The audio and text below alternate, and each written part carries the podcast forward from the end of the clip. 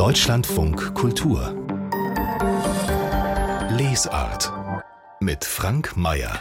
Seien Sie herzlich willkommen. Die Ekstase ist zurück. Die Ekstase ist in die Gegenwart zurückgekehrt und zwar mit Macht. Das schreiben zwei Autoren in einem neuen Buch über die Ekstasen der Gegenwart. Die beiden meinen auch, es gebe eine neue Lust an der Ekstase. Wir reden gleich über das Buch und dann bleiben wir noch beim Rauschhaften mit einem Buch über LSD und wie sich jemand von LSD fürs Leben kuriert fühlt. Ekstasen der Gegenwart. Dieses neue Buch ist jetzt unser Thema hier und dazu ist unsere Redakteurin Sarah Elsing ins Studio gekommen. Hallo, seien Sie willkommen. Hallo. Sie haben sich sehr für das Buch eingesetzt bei unserer Redaktionskonferenz hier vor der Sendung als Thema in der Lesart. Sie werden nachher noch ein anderes Buch auch zu einem ekstatischen Thema besprechen über LSD-Räusche und die Folgen. Warum interessieren Sie sich eigentlich so für die Ekstase? Na, ich kenne solche Out-of-Body-Erlebnisse eigentlich schon von Kindesbeinen an. Und deshalb hat es mich immer interessiert, so mein Bewusstsein zu erweitern und mich in diesen extremen Zuständen zu bewegen.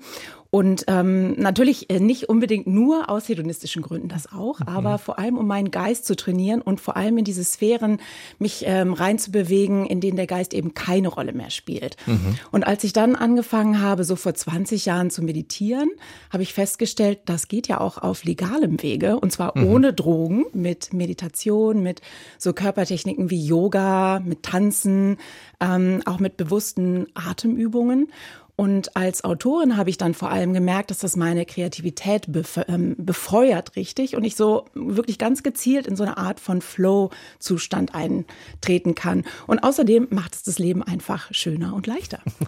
Die Ekstasen. Wir werden da jetzt genauer drauf schauen im Gespräch mit Benedikt Sarreiter und Paul Philipp Hanske. Die beiden Journalisten und Autoren haben das Buch geschrieben, Ekstasen der Gegenwart über Entgrenzung, Subkulturen und Bewusstseinsindustrie. Und jetzt sind sie beide in München für uns uns im Studio. Hallo, seien auch Sie willkommen. Hallo, Hallo wir freuen uns, dass wir da sein dürfen. Ihr Buch, das geht ja aus von der Beobachtung oder vielleicht kann man auch sagen von der These, dass die Ekstase mit Macht zurückgekehrt sei in unsere Gegenwart. Wenn wir darauf erstmal schauen, woran zeigt sich das denn, dass die Ekstase, wie Sie meinen, wieder da ist? Nun, das zeigt sich an mehreren Phänomenen. Eines ist bestimmt, äh, sind bestimmt die Psychedelika, die zurückgekommen sind. Wir haben ja vor acht Jahren, glaube ich, ein anderes Buch veröffentlicht. Da ging es noch um LSD, Psilocybin, also Magic Mushrooms und so weiter, dass das in der Forschung wieder da ist. Und damals war das aber noch so ein Nischenphänomen. Und jetzt ist es eigentlich so, dass Psychedelika, man sieht es ja auch an, den, an der medialen Aufmerksamkeit, sehr große Aufmerksamkeit bekommen. Und ähm, wahrscheinlich kennt jeder in seinem Freundeskreis oder viele in seinem Freundeskreis Leute, die Erfahrungen damit gemacht haben. Das war vor acht Jahren noch nicht so. Und das, das, an diesem Phänomen haben wir schon mal gesehen, dass es mit der Ekstase auf jeden Fall ähm, ja, dass es, von, äh, dass es eine Rückkehr der Ekstasen gibt. Mhm, mh. Aber Sie selbst haben ja schon als Kinder Erfahrungen mit solchen ekstatischen Zuständen gemacht. Erzählen Sie ähm, doch mal, Herr Hanske, Sie haben äh, sogar über Frau Holle dieses Märchen ähm, damit Bekanntschaft gemacht. Was war denn da los? Ja, das ist jetzt eine Ekstase, die ich, die man, die ich nicht direkt selbst erlebt habe, aber ähm, wo mich eine eine Erzählung, nämlich die, ähm, wo Goldmarie in den Brunnen fällt, ähm, schon als Kind immer wahnsinnig fasziniert hat. Das war immer genau die Stelle an Frau Holle, die ich am interessantesten fand. Ähm, Goldmarie springt in den Brunnen und fällt eigentlich nach unten, dann schläft sie aber ein und wacht auf einer Blumenwiese auf und befindet sich in so einer klassischen Anderswelt, weil sie eigentlich ja überhalb der Erde, oberhalb der Erde ist. Ähm, da muss ja bei Frau Holle die Betten ausschütteln. Ähm, und das ist dieser, dieser Zustand des Fallens, Einschlafens und in etwas anderem wieder aufwachen.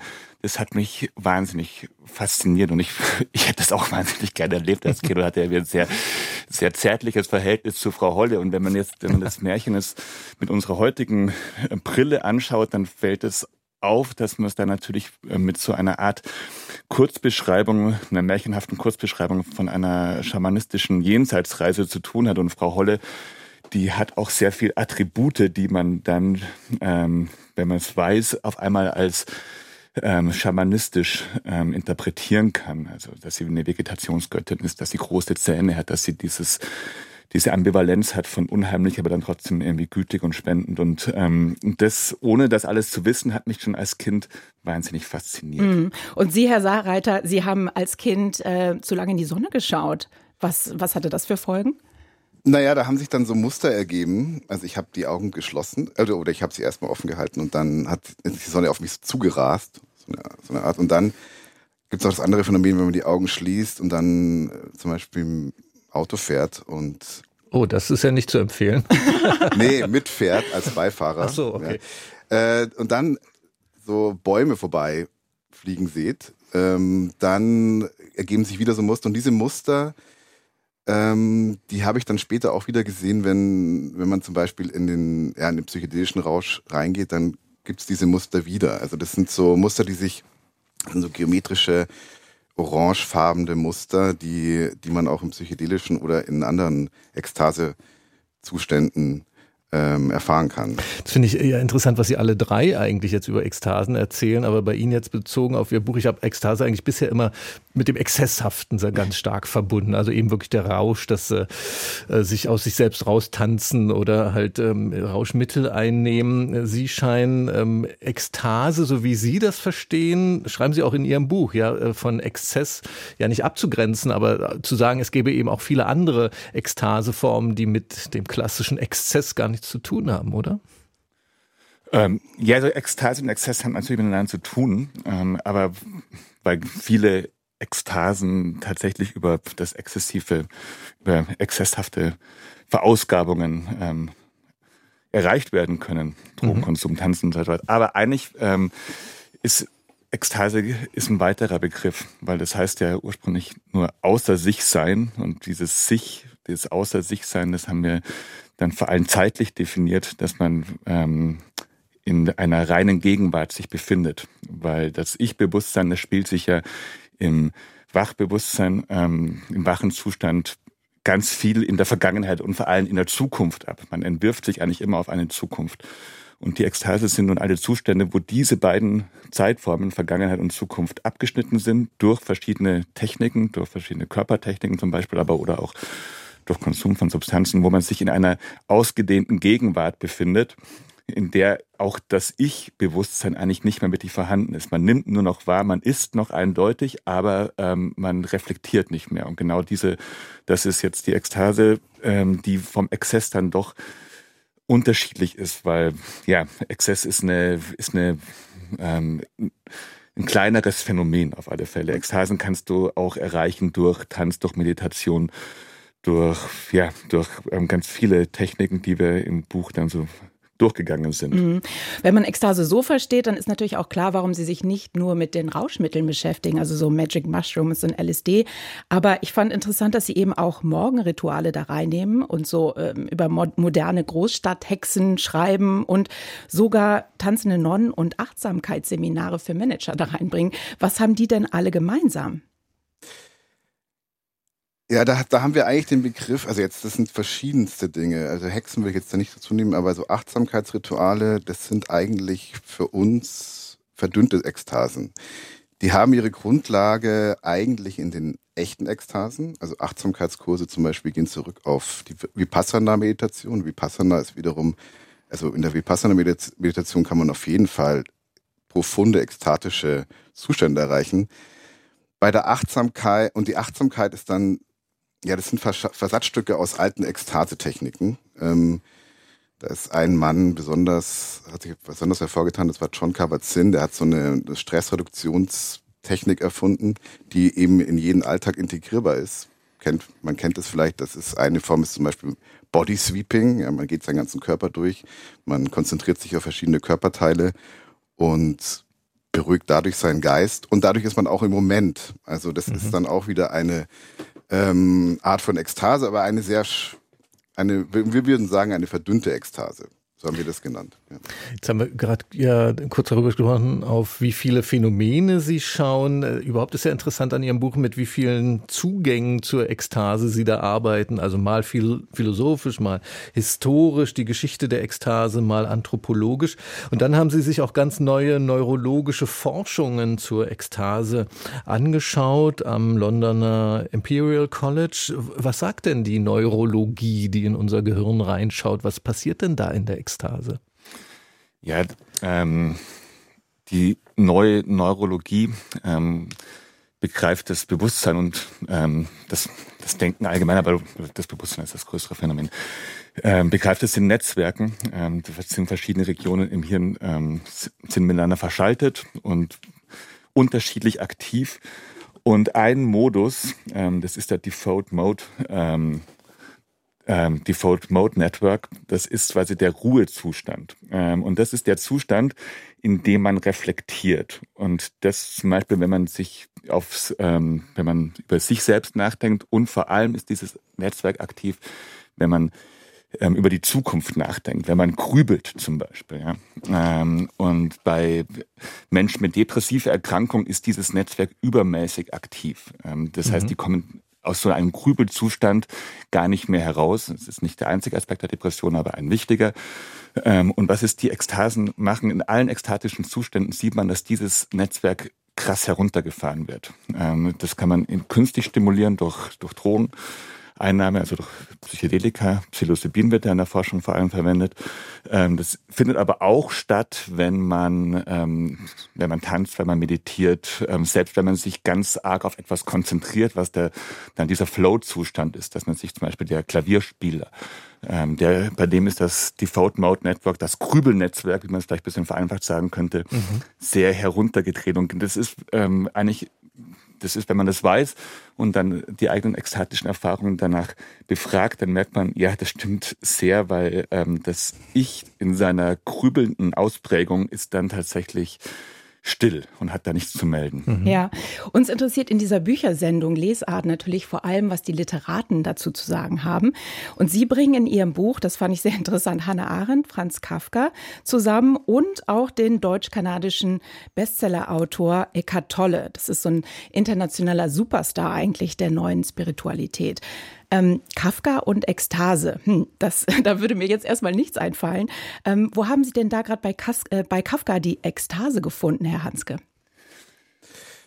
Ähm, ich leite es mal an Herrn Saarreiter weiter, weil das war eine Passage, die er geschrieben hat. Also, ähm, das ging jetzt nicht bei Kafka direkt um Ekstase, sondern eher um das Zeitverhältnis. Ja. Es gibt da eine kleine Geschichte bei ihm, da ist das kleine R in der Mitte und es wird von zwei mächtigen Gegnerinnen in die, in die Zange genommen und das ist die Vergangenheit und die Zukunft.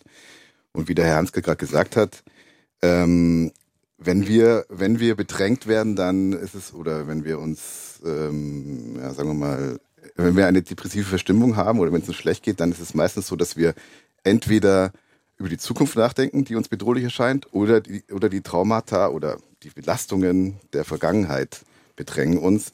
Und darum geht's. Und Kafka hat dann ähm, äh, um sich den zu aus dem zu befreien, hat er eben den Weg in den Moment gefunden. Also dass man dann und in die, in die Nunstanz letztlich, also in die zeitlose Präsenz von, ja, vielleicht von etwas Göttlichem und dadurch, und das ist eben, darum geht es in unserem Buch, also wie erreicht man diese Nunstanz, ja, dieses, mhm. diesen Nichtzustand letztlich. Und das ist äh, da, also darum geht es eigentlich in dieser Passage bei Kafka, dass man rausspringt aus dem Zeitenverlauf, dass die Zukunft und die Vergangenheit keine Rolle mehr spielen. Ein ekstatisch geschulter Blick auf Kafka. Ich würde jetzt so gern noch über ganz viele Ekstase-Phänomene mit Ihnen sprechen, aber die Zeit rast uns hier davon. Ich will aber unbedingt auf etwas kommen, was ich auch so gut fand an Ihrem Buch, dass Sie nämlich auch über die, die Schatten des Rausches, nennen Sie das in Ihrem Buch, sprechen. Also die tatsächlich die Schattenseiten der ekstatischen Erfahrung. Können Sie uns das ganz kurz skizzieren, was Sie da in den Blick genommen haben?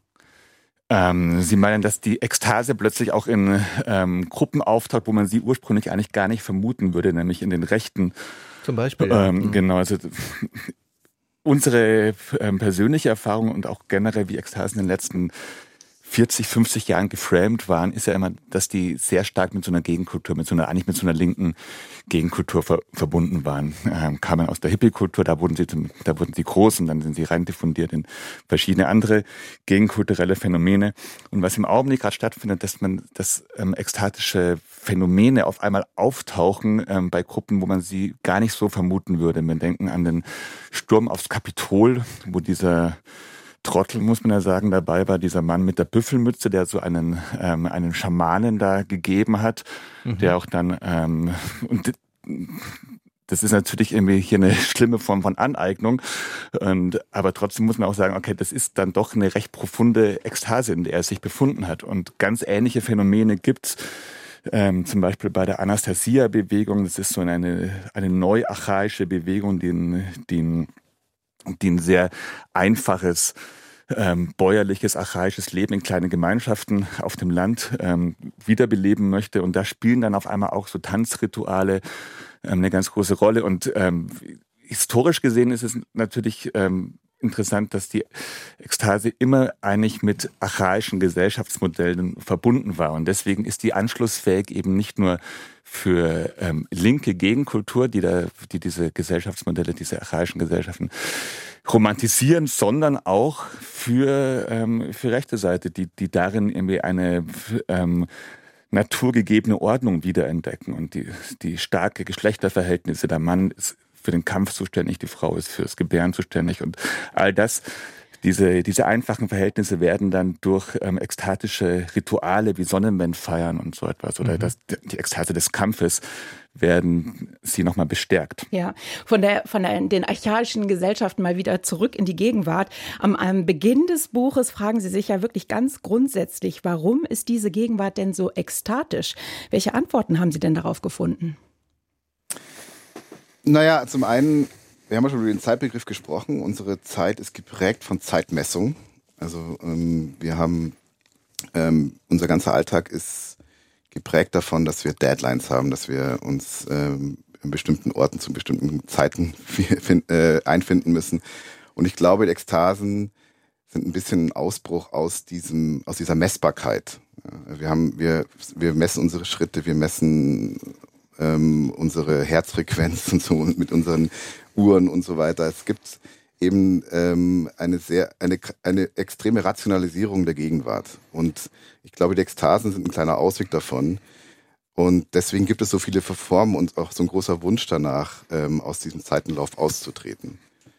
Ein anderer Grund, willst du den sagen, Paul? Ja, das andere ist natürlich, dass die Ekstasen, man kann das Ganze auch als Krisenphänomen betrachten. Also natürlich reagieren die Ekstasen auf eine auf eine Verunsicherung, auf eine Verunsicherung zum Beispiel in spiritueller Hinsicht, die Krise der großen Amtskirchen, wie es auch dann genannt wird, die eigentlich ähm, jede Religion war ursprünglich mal sehr ekstatisch, also das, ist auch, das kann man auch anthropologisch belegen, dass die mhm. Ursprünge der Religion eigentlich immer in schamanistisch-ekstatischen Momenten bestanden hat. Und dann aber, was man, was man in allen großen Glaubensgemeinschaften sieht, dass die Ekstasen eigentlich mehr oder weniger ähm, rausgemäntelt wurden. Also die wurden da so, die Religionen mhm. haben sich bereinigt ähm, und was dann aber, was dann aber geblieben ist, ist natürlich so ein Bedürfnis nach Ekstase, das aber nicht mehr von den großen Glaubensgemeinschaften ähm, erfüllt wird, sondern eher von kleinen privatistischen, individuellen Religionen, ähm, die dann entweder organisiert sind, wir in dem Buch den, den neuen Hexenglauben zum Beispiel, oder die dann aber in ganz individualistischen, spirituellen Praktiken ähm,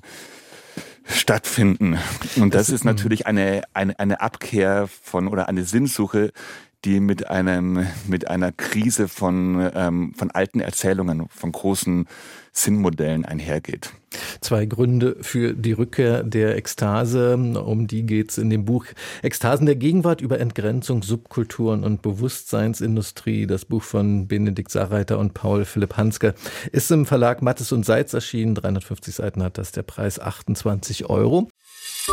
Deutschlandfunk Kultur Buchkritik die Schweizer Journalistin Anushka Roshani hat ein Buch über ihre Erfahrung mit LSD geschrieben.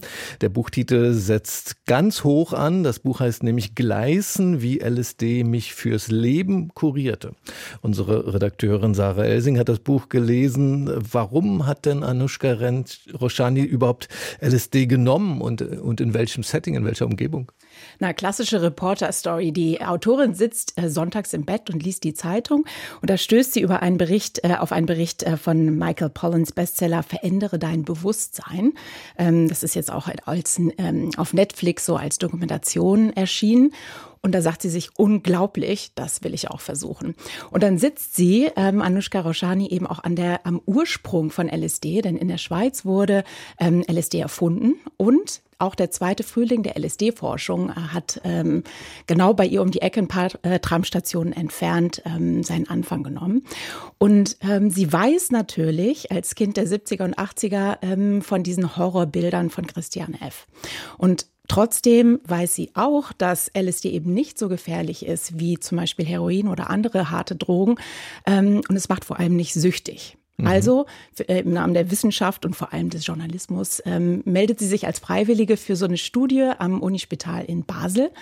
Und da nimmt sie dann sechs ähm, Dosen LSD in unterschiedlichen ähm, Dosen eben und ähm, einen Placebo-Effekt. Also es ist nicht so schön, wie man sich das vorstellt, so romantisch im Wald mit Freundinnen, sondern ganz ähm, nüchtern, nüchtern im, Krankenhaus. im Krankenhaus mit Kanüle im Arm. Und über welchen Zeitraum geht sowas dann? Also ist jeden Tag hintereinander weg oder über einen längeren Zeitraum? Das war ein längerer Zeitraum. Sie musste sich auch tatsächlich frei nehmen. Sie arbeitet ja sonst als Redakteurin mhm. für das Magazin ähm, und konnte sich dadurch eben ein bisschen was frei nehmen. Und was erlebt sie dann im LSD-Rausch? Na, etwas tief erschütterndes, denn ähm, Roshani, die ist eigentlich ein totaler Kopfmensch und hat auch Verhaltensbiologie studiert. Und sie merkt aber, under the influence, also wie man sagt, unter LSD-Erfahrung, äh, hilft ihr der Verstand überhaupt nicht mehr weiter. Und sie stellt fest, ich ist eine andere. Das heißt? Und, genau, ich ist zum Beispiel eine sprudelnde Wasserfontäne. Oder sie sieht die ähm, Bäume atmen, sie sieht ihren Vater sterben. Ähm, sie erlebt auch so einen klassischen Bad Trip, in dem sie so Höllenfratzen wie bei, ähm, wie bei äh, Hieronymus Bosch sieht.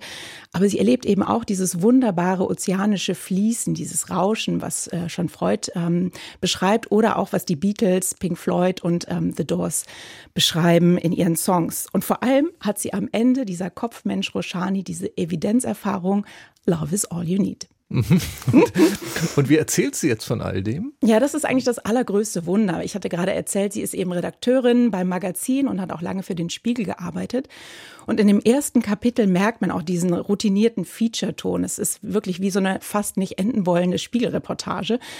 Aber als sie dann ähm, unter LSD eben ihr Ich zerspringt, ähm, fällt auch dieser Feature-Ton von ihr ab. Und dieses innere Beben hat auch zur Folge, dass plötzlich so ganz feine, fast poetische, mh, hm, literarische Formulierungen rauskommen. Und das ist wirklich das ganz große Glück. Und sie sagt dann sogar selbst, dass sie jetzt ihre Worte wie persische Derwische über, den, über das Papier wirbeln lässt. Und äh, aber es hört ja dann irgendwann doch auch wieder auf, oder gibt es dann so sowas äh, wie eine Ernüchterung, die sich dann auch sprachlich wieder niederschlägt? Ja, im dritten Kapitel, dem Nachbeben, versucht sie dem Ganzen ähm, ja irgendwie so ein bisschen so einen Sinn abzuringen. Und auch mit zeitlichem Abstand kommt dann so die Logik und das Ego wieder zurück ins Bewusstsein ähm, und auch so eine routinierte Erzählweise vielleicht. Aber das ist, glaube ich, auch ganz gut, denn so versteht man zum Beispiel, was so eine LSD-Erfahrung zum Diskurs über den freien Willen beizutragen hat, zum Beispiel. Ähm, sie weiß aber auch, dass eigentlich so eine diese Größe der Erfahrung kaum in Worte zu fassen ist. Das haben eben nicht nur äh, George Harrison und John Lennon schon festgestellt, sondern auch so große Autoren wie zum Beispiel Aldous Huxley. Mhm. Der hat ja auch zwei große Essays über äh, seine Drogenerfahrungen geschrieben. Ähm, sie versucht im ähm, Post-LSD-Alltag ähm, dieses Gleisen, diese wunderbare Gelassenheit, sich so ein bisschen zu erhalten, indem sie anfängt zu meditieren zum Beispiel. Und sie lässt sich auch nicht nehmen, als Autorin dieses neue Selbstverständnis ähm, ja, weiter von der Leine zu lassen und ähm, sagt dann, das fand ich auch einfach eine sehr schöne Formulierung, ich lasse mich nicht länger einschüchtern, meine Worte könnten mitunter zu entrückt vor objektiver Entschlüsselung dastehen. Und jetzt, äh, ich habe es ja schon gesagt, der äh, Buchtitel äh, kündigt ja sehr viel an, nämlich wie mich LSD fürs Leben kurierte. Ähm, löst das Buch das denn ein, so ein Ausblick aufs ganze Leben? Naja, kurierte, ähm, ähm, Roshani hat ja vorher nicht wirklich gelitten. Also sie beschreibt sich selbst so als intakten Menschen, die da im milden Glück des Schweizer Mittelstandes sitzt und auch so gar nicht angeweht von irgendwelchen Kindheitsversehrungen oder Depressionen oder ähnlichen. Ähm, aber LSD hat sie schon in doppeltem Sinne verwandelt, würde ich sagen. Einmal hat es sie von der Vorstellung geheilt, dass alles mit dem Geist zu beherrschen ist. Ähm, und dass es eben mehr gibt als dieses milde Glück des Mittelstandes. Und das ist eigentlich das Allerschönste, dass sie als routinierte Journalistin endlich sich getraut hat, diese Literatin in sich ähm, mhm. von der Leine zu lassen. Jetzt haben uns zugehört bei Ihrer Rezension Benedikt Sarreiter und Paul Philipp Hanske in München, die eben das Buch über Ekstasen der Gegenwart geschrieben haben. Für Sie beide, dieses Buch, wie wir es jetzt von Sarah Elsing hier vorgestellt bekommen haben, ist das sozusagen eine, eine typische Ekstase der Gegenwart-Geschichte? Was würden Sie sagen? Ja, absolut. Also diese Geschichten, also diese Bücher gibt es jetzt auch schon ein bisschen länger. Ich meine, das Michael Pollan Buch geht auch ein bisschen darum, muss man sagen, mhm. weil er seine eigenen Erfahrungen in dem Buch versammelt, die er mit verschiedensten Psychedelikern macht und auch dort so ein paar Offenbarungserfahrungen hat. Ähm, also es reiht sich ein in eine lange oder längere Geschichte von Büchern über Ekstaseerfahrungen, vor allem unter Psychedelika. Es gibt auch ein, so Microdosis-Bücher, also wo man LSD in kleineren äh, Dosen nimmt oder in sehr fast kaum merkbaren Dosen.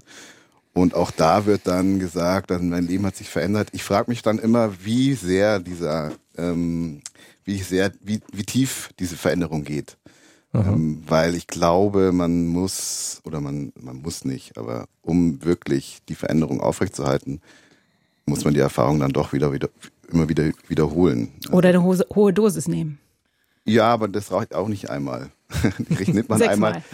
Ja, das schon, klar, aber das ist ähm, natürlich wird es, ist es eine Veränderung. Man sieht die Welt danach anders. Ja. Aber ich glaube trotzdem nicht, dass man diese Erfahrung dann letztlich über eine längere Dauer hinweg in den Alltag integrieren kann. Ähm, also das ist auch meine eigene Erfahrung. Also das in, insofern ähm, ja, genau.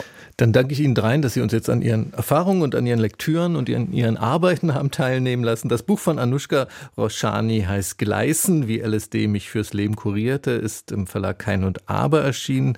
Herzlichen Dank an Sarah Elsing und herzlichen Dank an Benedikt Sarreiter und Paul Philipp Hanske für das Gespräch über Ihr Buch Ekstasen der Gegenwart. Vielen Dank nach München.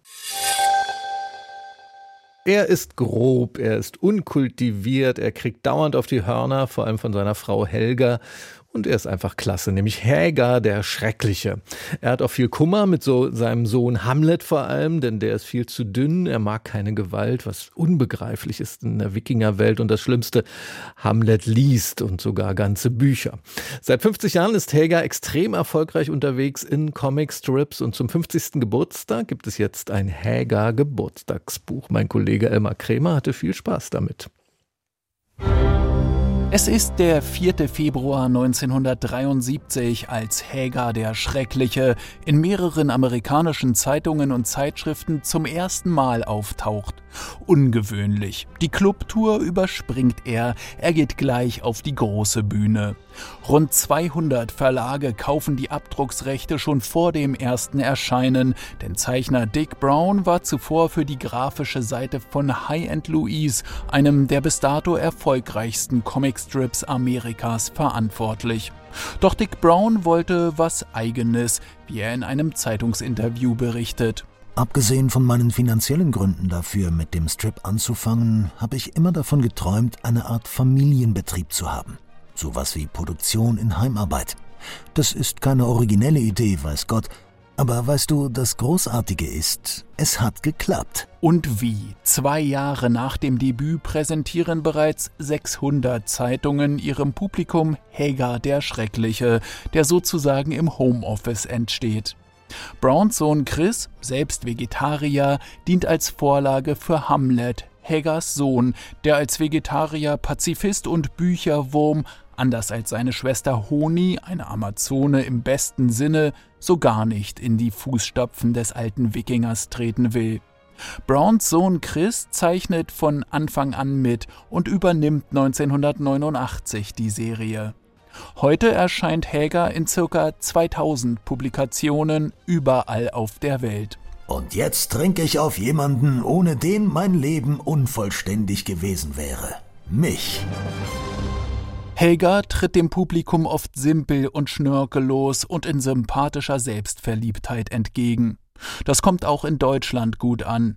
Das vermeintlich Einfache der Zeichnungen motiviert den einen oder anderen, selbst den Stift in die Hand zu nehmen. So auch Felix Görmann, der heute als Flix ein gefeierter Comiczeichner ist. Bei mir hat es damals ausgelöst, dieses Gefühl, das kann ich auch. Und das finde ich gerade für junge Künstler eine super Motivation, sich selber hinzusetzen. Da war Häger auf einmal nicht mehr Häger, sondern einer unserer äh, Chemielehrer an der Schule, der ganz ähnlich aussah. Und habe den dann in unserer Schule eigene Abenteuer erleben lassen. Und das war einer der Anfänge meiner Zeichnerkarriere. Flix stellt schnell fest, Comicstrips, die qua Definition aus wenigen Bildfenstern bestehen, verlangen zwar keine ellenlangen Storyboards, dafür aber Punktgenauigkeit. Und wenn das einem Zeichner wie Dick Brown über Jahrzehnte erfolgreich gelingt, verdient es Respekt wie schwierig das ist, so ein Charakter eben über so viele Jahre und Folgen konsistent hinzubekommen, ja, und dass eben Reduktion, nur weil es wenig ist, nicht gleich einfach ist. Das weiß ja jeder, der schon mal versucht hat, ein Soufflé zu kochen. Also da ist viel Luft drin, aber es muss halt exakt an den richtigen Stellen sein, sonst fällt alles zusammen. Helga, der im Familienbetrieb der Browns entstand, überlebt seinen Schöpfer Dick und lebt auch weiter, als Sohn Chris gesundheitsbedingt den Stift aus der Hand legen muss und an verschiedene Zeichner übergibt. Und nach wie vor reist der Wikinger politisch unkorrekt plündernd durch die Welt und erwartet zu Hause Vollverpflegung, wenn er nach getaner Arbeit heimkehrt. Ich konnte kein neues Kleid für dich finden, also habe ich dir das mitgebracht. Was ist das? Rostentferner. Helga ist ein Macho. Dennoch bringt er den Müll raus, wenn seine Frau Helga das anordnet. Denn sie hat die größten Hörner auf dem Helm und Je größer die Hörner, desto wichtiger der Wikinger. Heute gefällt mir an Häger am besten, dass es eben nicht eine reine Wikinger-Geschichte ist, sondern dass es ja im Kern ein Familienstrip ist, ein Gesellschaftstrip, der eben diese Wikinger-Party nah hat. Also das ist zwar das Setting, aber im Kern verhandelt das moderne Gesellschaft und auch eine ziemlich moderne Ehe, die damals dargestellt wurde. Und das erstmal zu begreifen und so die zweiten Ebenen in sowas zu entdecken, finde ich ja immer großartig.